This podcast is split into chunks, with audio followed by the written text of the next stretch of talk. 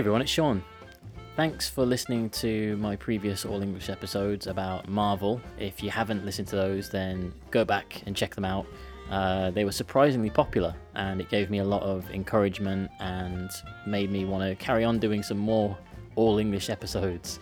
So today, I want to focus mainly on the UK education system because quite often when we're doing podcasts with Sota, the topic comes up about the UK education system and how different it is to the Japanese education system or the American uh, education system. So, because it's come up quite a few times, I figured why not do an all English episode about it? And we can look at my experiences in my education life and experience the ups and downs together, and also maybe learn a few things about the education system at the same time. I've got a lot of friends, uh, Japanese friends, who have been to the UK to study English, but that study system is a little bit different to the regular UK education system.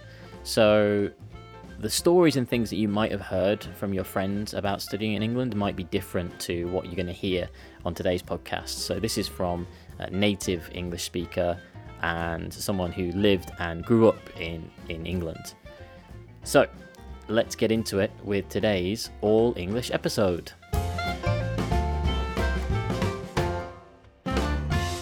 So, the topic for today is the UK education system.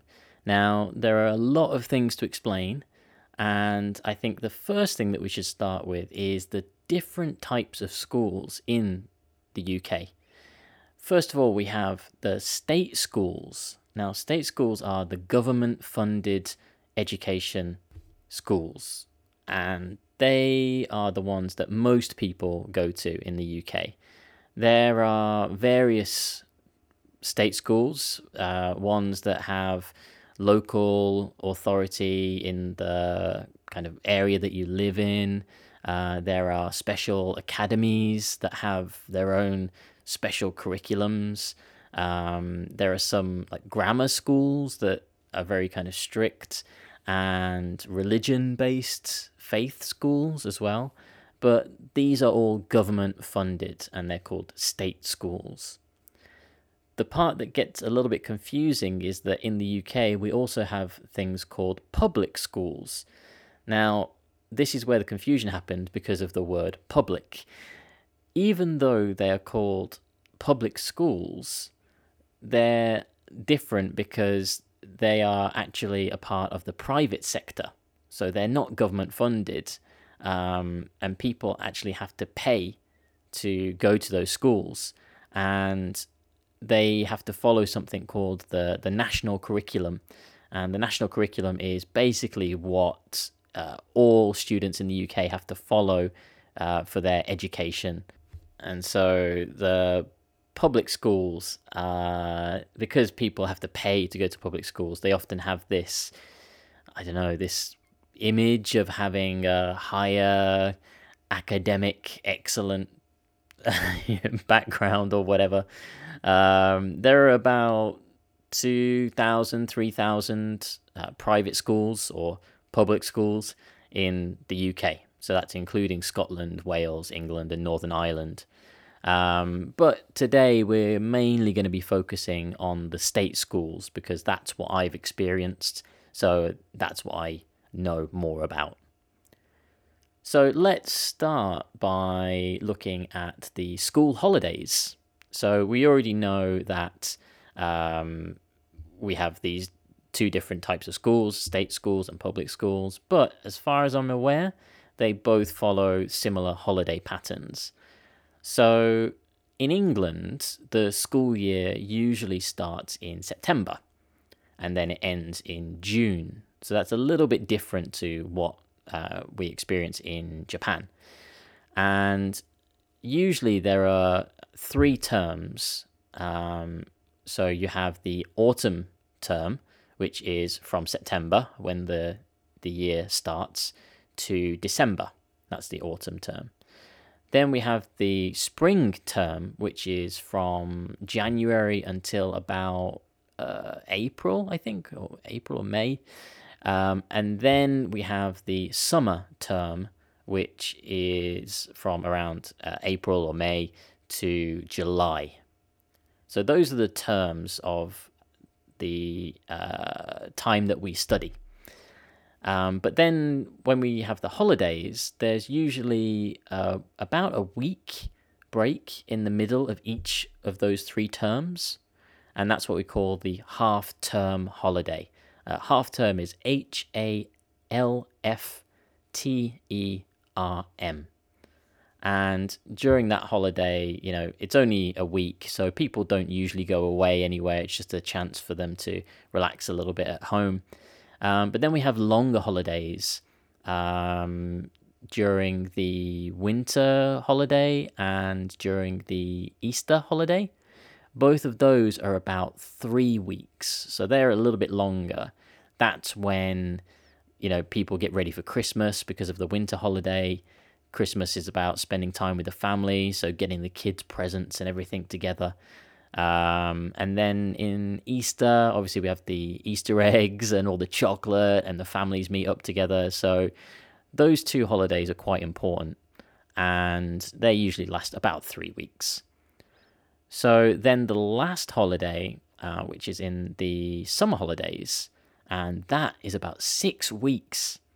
So, in the summer holidays, kids get six weeks off, and this is usually when uh, families go away for like big holidays and spend a lot of time together. So, just to recap, we've got the autumn term, the spring term, and then the summer term. Then we have a week holiday in the middle of each of those terms. Then we have a three week holiday between each of those terms. And then we have a six week holiday in the summer. So I think that's a lot of time off compared to places like in Japan, where I think the holiday terms are a little bit shorter. So now, if we have a look at the uh, what should we call these? The education brackets, I guess, um, because of how the school system is set up. Because in Japan, we have, you know, uh, elementary school, junior high school, high school, and I think it's more similar to the American system. But in England, it's a little bit different. So if we look at the first bracket, uh, this is what we call primary school.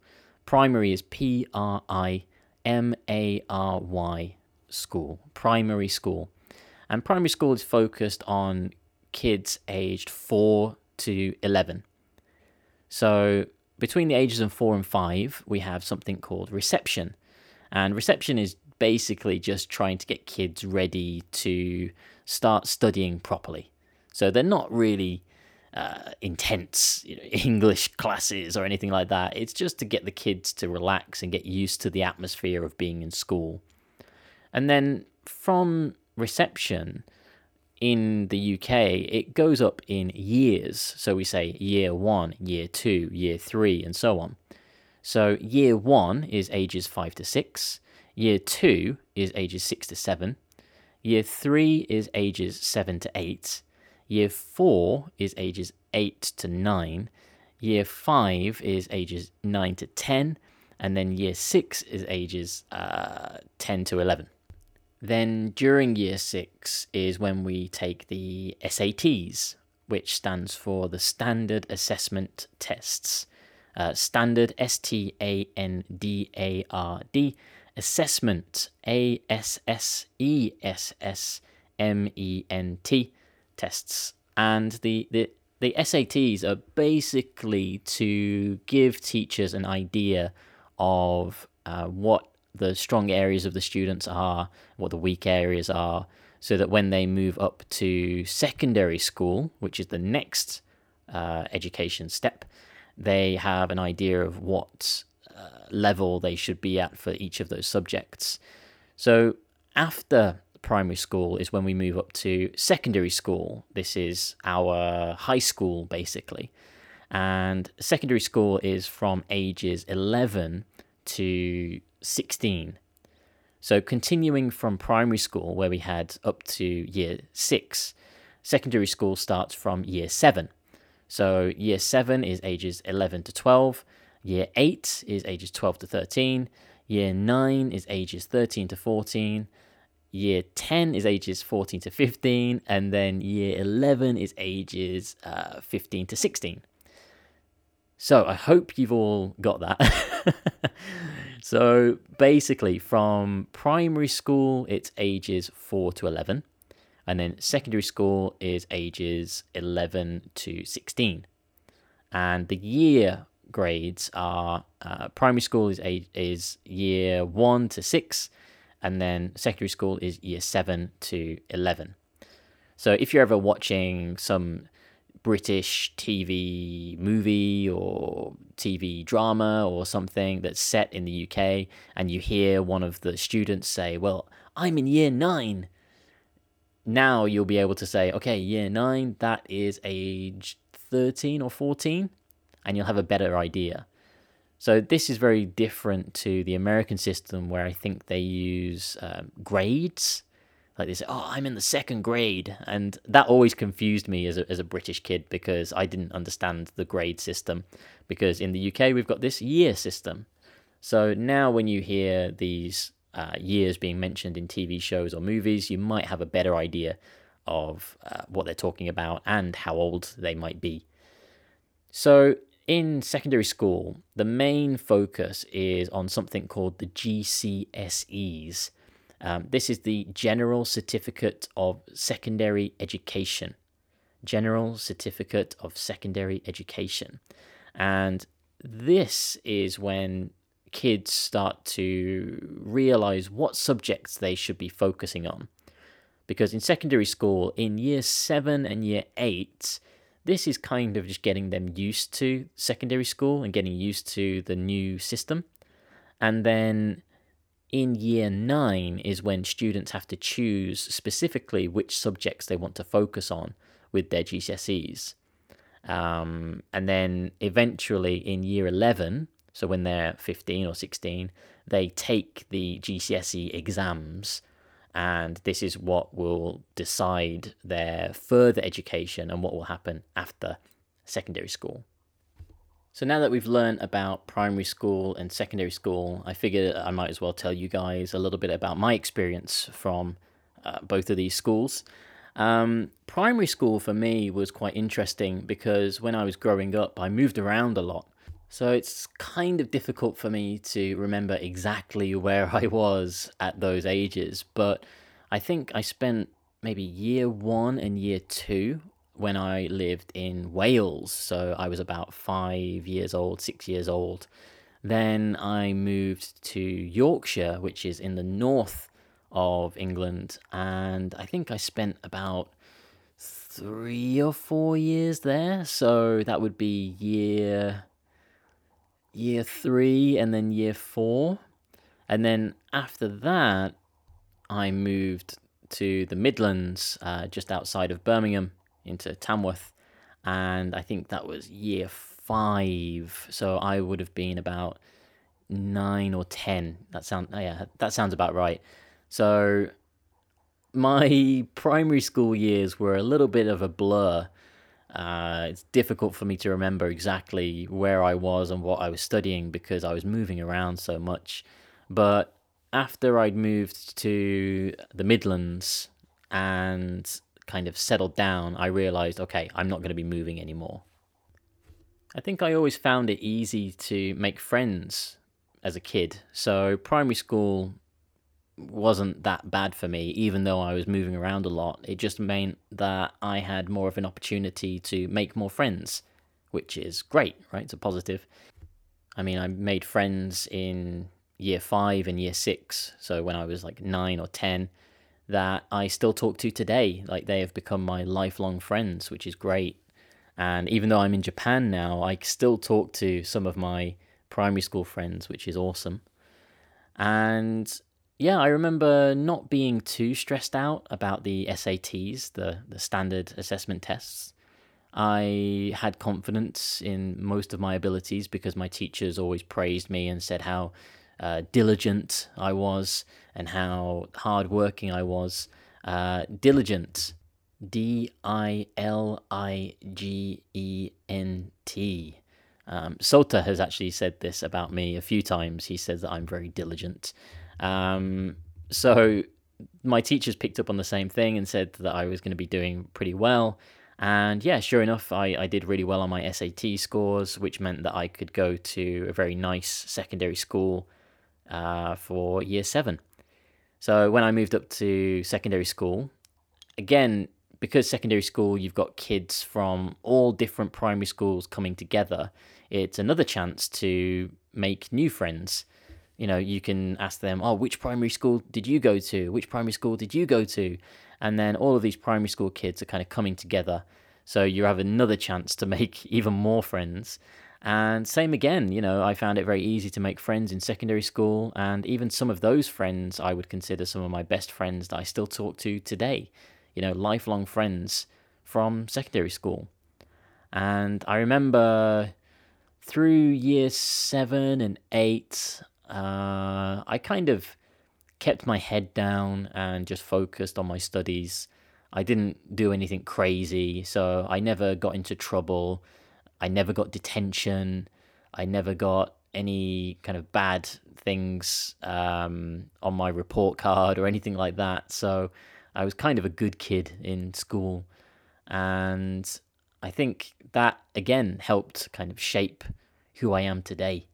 So when we look back at our primary school years and high school years, I think it's very easy to see how we got to the point of where we are today. So let's wrap up there. I think that's a good place to stop for now. Um, we've talked about primary school and secondary school. So, in the next episode, I guess we could talk more about further education and then perhaps universities and then beyond that. So, if you've enjoyed this episode, please let me know on Instagram. Tell me about anything that you learnt that you didn't know before. Um, and yeah, let me know if it's been useful for you. You can follow the official Daihon Nashi podcast Instagram, which is uh, podcast underscore listening, or you can follow my personal uh, Instagram, which is Sean Bradley 1986. S E A N B R A D L E Y 1986. And you can let me know on there if you want to about this episode and what you've learned as well. So, see you guys next time. Bye bye.